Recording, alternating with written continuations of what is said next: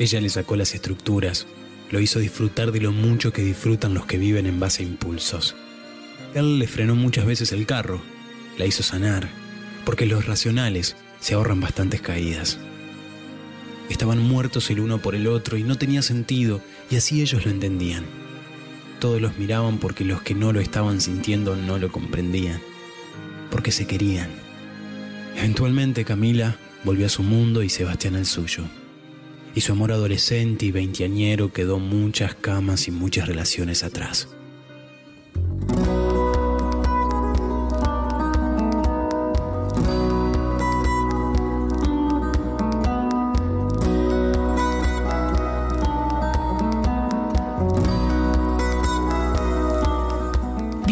Una vez más a Somos. Mi nombre es Ornella de Luca y hoy vamos a estar hablando de la monotonía que se da principalmente en las relaciones.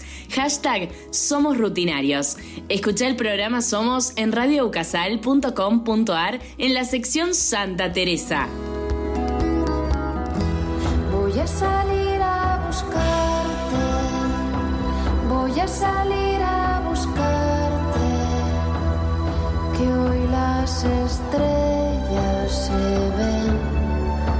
brillantes.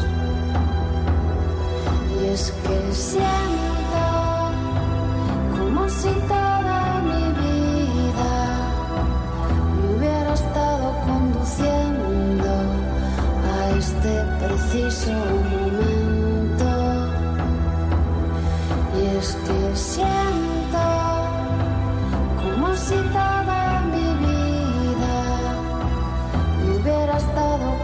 a este preciso momento.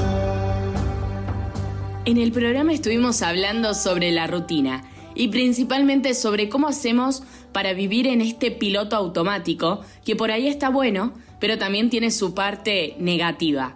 Y por eso nos damos cuenta de que a veces nos hace bien encontrarnos con otro tipo de planes, con otro tipo de actividades que no solemos hacer a diario, que no estamos muy acostumbrados a hacerlas en el día a día, pero que son parte de nosotros y estaría buenísimo tener un tiempito para realizarlas. Por ejemplo, cantar, bailar, pintar, remodelar, tejer, coser, un montón de otras cosas eh, o tipos de hobbies que por ahí dejamos de lado por priorizar otro tipo de actividades o hasta obligaciones, como ser la facultad, el trabajo o alguna que otra responsabilidad. Y así pasa también a veces con nuestras relaciones. Nunca te diste cuenta de que estabas un poco cansado, saturado, aturdido.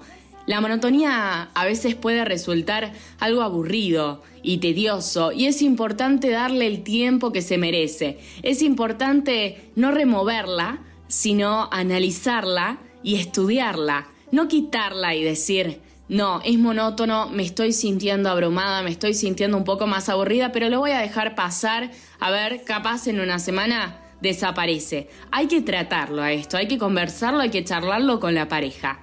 Muchas veces nos dejamos estar, quizás porque hay confianza, porque nos conocemos con el otro, porque capaz es algo que nos parece ínfimo y que no nos va a afectar con el tiempo. Pero el valorarnos mutuamente, el tener empatía por el otro, es lo que realmente nos lleva a tener esta relación. Entonces nos preguntamos, ¿por qué dejarlo de lado? ¿Por qué no reconstruirlo? ¿Por qué no buscarle una solución? ¿Por qué ya está? Por ahí no nos damos cuenta en cuánto puede afectar al otro o incluso a nosotros mismos el no valorarnos, el no escucharnos, el no charlarlo el no hablarnos. Las relaciones están y siguen, son como, por ejemplo, una plantita. Una plantita no va a vivir sola, hay que regarla continuamente y cuidarla para que sea así un poco más fuerte, para que crezca, para que permanezca en el tiempo. Entonces, ¿cuántas veces sentimos que por ahí no somos lo suficiente? ¿O cuántas veces sentimos que damos más o menos que el otro? ¿Cuántas veces nos preguntamos si está bien lo que estamos dando o si el otro merece un poco más o incluso si nosotros merecemos un poquito más de lo que estamos dando? Las relaciones por lo general, en su mayoría, suelen ser de a dos. Entonces, entre estas personas es un constante ida y vuelta, tanto de confianza como de comprensión, de escucha, de respeto, empatía y tolerancia por el otro. Eso hace que estemos en las buenas y en las malas, como decimos siempre, ¿no? Por eso es importante cuidarlas. Está bueno por ahí hablar por teléfono, hacer videollamada de vez en cuando, hacer planes con la pareja, e incluso charlar cuando algo está saliendo mal o algo está yendo fuera de lo común. Esos planes que a veces son improvisados, pero que a la vez nos mantienen al tanto del otro, nos permiten seguir en su vida y nos permiten seguir incorporándolo al otro en la nuestra. Aprendimos a que no es necesario vernos las caras todos los días, que quizás eso también forma parte de la rutina y que cansa, como toda rutina cansa. Entonces, no solo hablamos de pareja, sino también de nuestros amigos y amigas. Aprendimos que cada uno tiene sus tiempos, por lo tanto, el otro también tiene los suyos. Entonces aprendimos a respetarlos. Pero obviamente sin dejar de comunicarnos. Siempre puede existir el tiempo y el espacio para seguir un poquito más conectados. Lo importante siempre es reconocer cómo estamos siendo con el otro o cómo el otro está siendo con nosotros. Esto para no dejarnos de lado, para no omitirnos y para no creer que nos merecemos un poco menos. También es lo más difícil, o lo que a veces más nos cuesta ver. Pero créeme que vale la pena. Antes de toda primavera, las flores de tu espera se fueron sin abril. Antes de ser alguien cualquiera, propongo que la pena se aleje aún más de ti.